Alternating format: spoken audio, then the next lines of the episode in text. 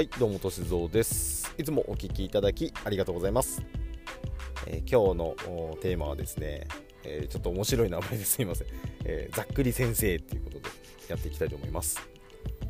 えまあ、ざっくり、えちゃっくりとか結構あんまり聞きたくない、えフレーズだと思うんですけれども、え逃げないでください。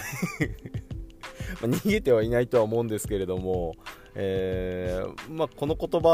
はですねゴルフやってる人にとっては、まあ、グリーン周りでよくあることなんですけれども、えー、まあ、芝にですね、ま大きく、まダフってしまったりとかあまあ、芝をですね大きくえぐり取ってしまうようなアプローチをですねした場合に、まあ、ざっくりだったりとかっていうことがあるんですけれども、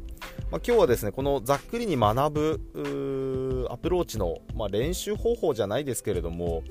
まあ、ゴルフはミスをするのがもう当たり前なスポーツですのでこのまあミスから学びましょうっていうところで、えー、やっていければなと思ってますので今日はこの、まあ、グリーン周りですねグリーン周りのアプローチでのざっくりの、まあ、対処法といいますかねなんでじゃあざっくりするのかっていうところもですねちょっと踏まえながらあ進めていければなと思っておりますのでぜひお聴きください、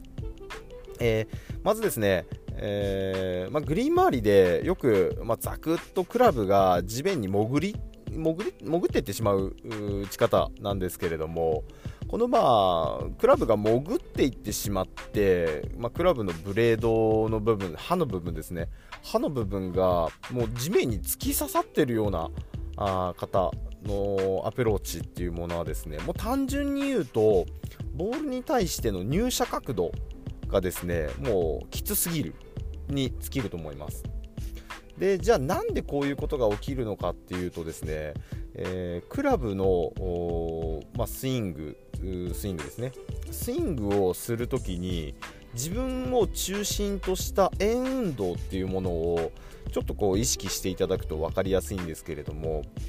えー、自分を中心とした円運動ですね。なのでまあ時計でよく例えられるんですけれども時計の針が、え、真下を向く6時。ですね6時の時が一番地面に近づくわけです。で一番地面に近づくんですけれどもその一番地面に近づくところがボールのどの地点なのかっていうところで、えー、ボールへの入射角度ですねクラブがボールへ向かっていく角度っていうものが決まってきます。でその時にアプローチの場合ですねざっくりですと、えー、刃からですね、えー、まあ、ボールの手前だったりとか、まあ、大ダフりみたいな感じですね、えボールの手前だったりとかに、えクラブが刺さっていってしまうような形っていうものはですねこの最下点の位置がボールのですね、まあ、真下の辺り、えー、って考えると分かりやすいのかな。逆に言うとボールよりも先ですね、えー、右打ちですとボールよりも左側に最下点を持っていきすぎるとクラブがあ上から降りてくる、まあ、要はですね5時4時5時6時っていう風にクラブが上から降りてきますね。4時5時6時と。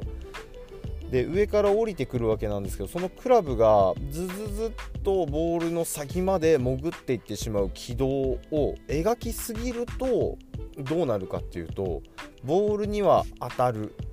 まあ、当たったとして当たったとしてその先ずずずっと先に潜っていかないといけない。ですね、えー、クラブの軌道になってしまうと。その場合アプローチで起こることがですねヘッドスピードをかなり抑えて抑えて打つというか、まあ、ゆっくりに振りますので、えー、クラブが地面に潜っていく力っていうのは正直ないわけなんですよね。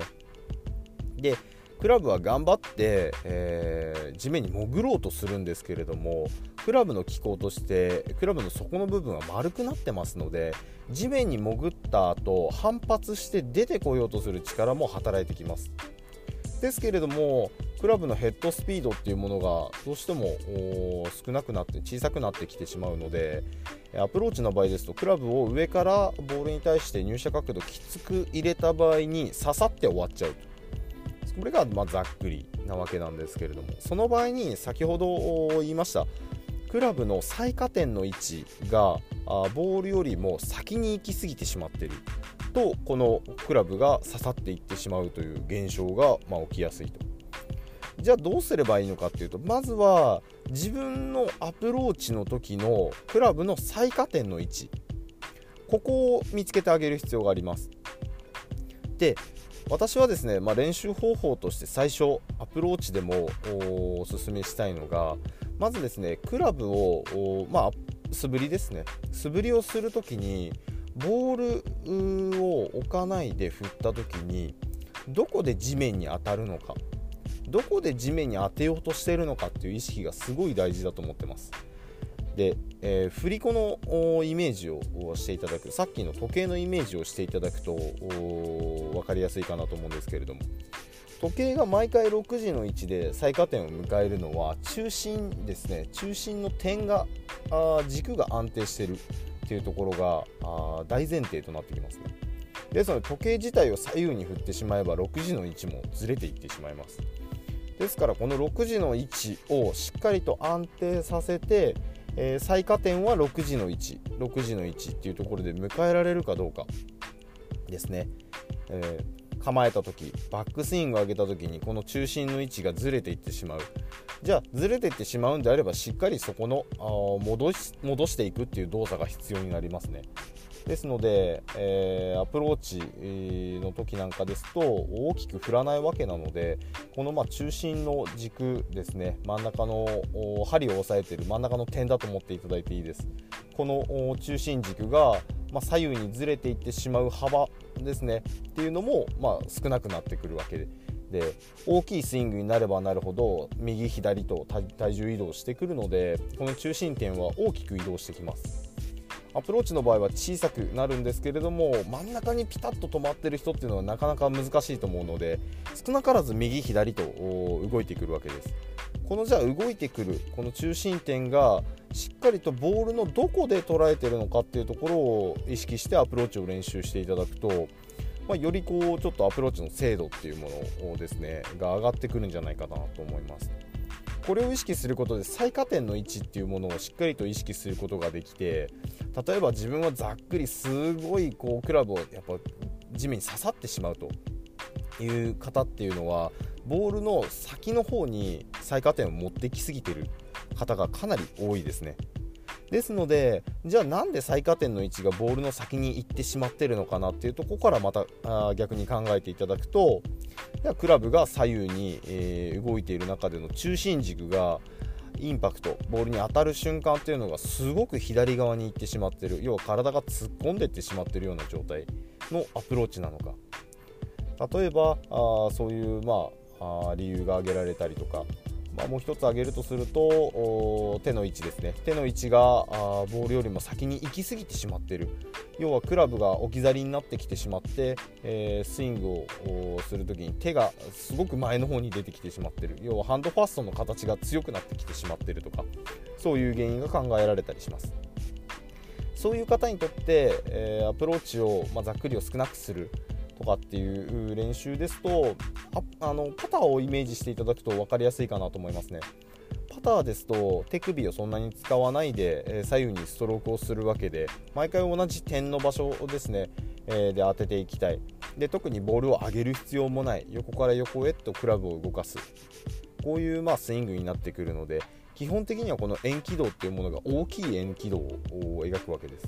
そうするとボールへの入射角度っていうものもかなり浅くなってくるので、まあ、ざっくりっていうよりかはちょっとこうトップ気味の当たりになるんじゃないかなと思います、まあ、あのそのままクラブを持ち替えたらですねパターからアプローチクラブに持ち替えた時に、えー、パターのような動きをしたら歯で打ってしまいますので横から打つのかなただこのざっくりをする方っていうのはこういう意識っていうものがあまりなくてスイングクラブを持った時点でスイングボールへの入射角度がきついっていうことが、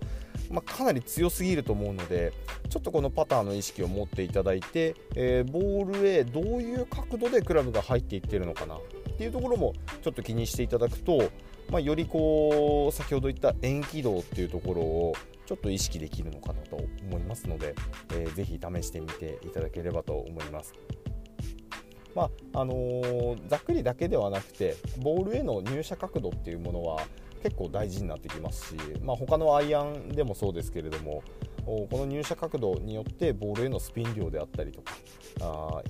まあ、スイートスポットですね芯を食うかっていうところが決まってきますのでぜひこの入射角度をちょっと気をつけていただいて、え、意識していただければあと思いますのでぜひお試しください。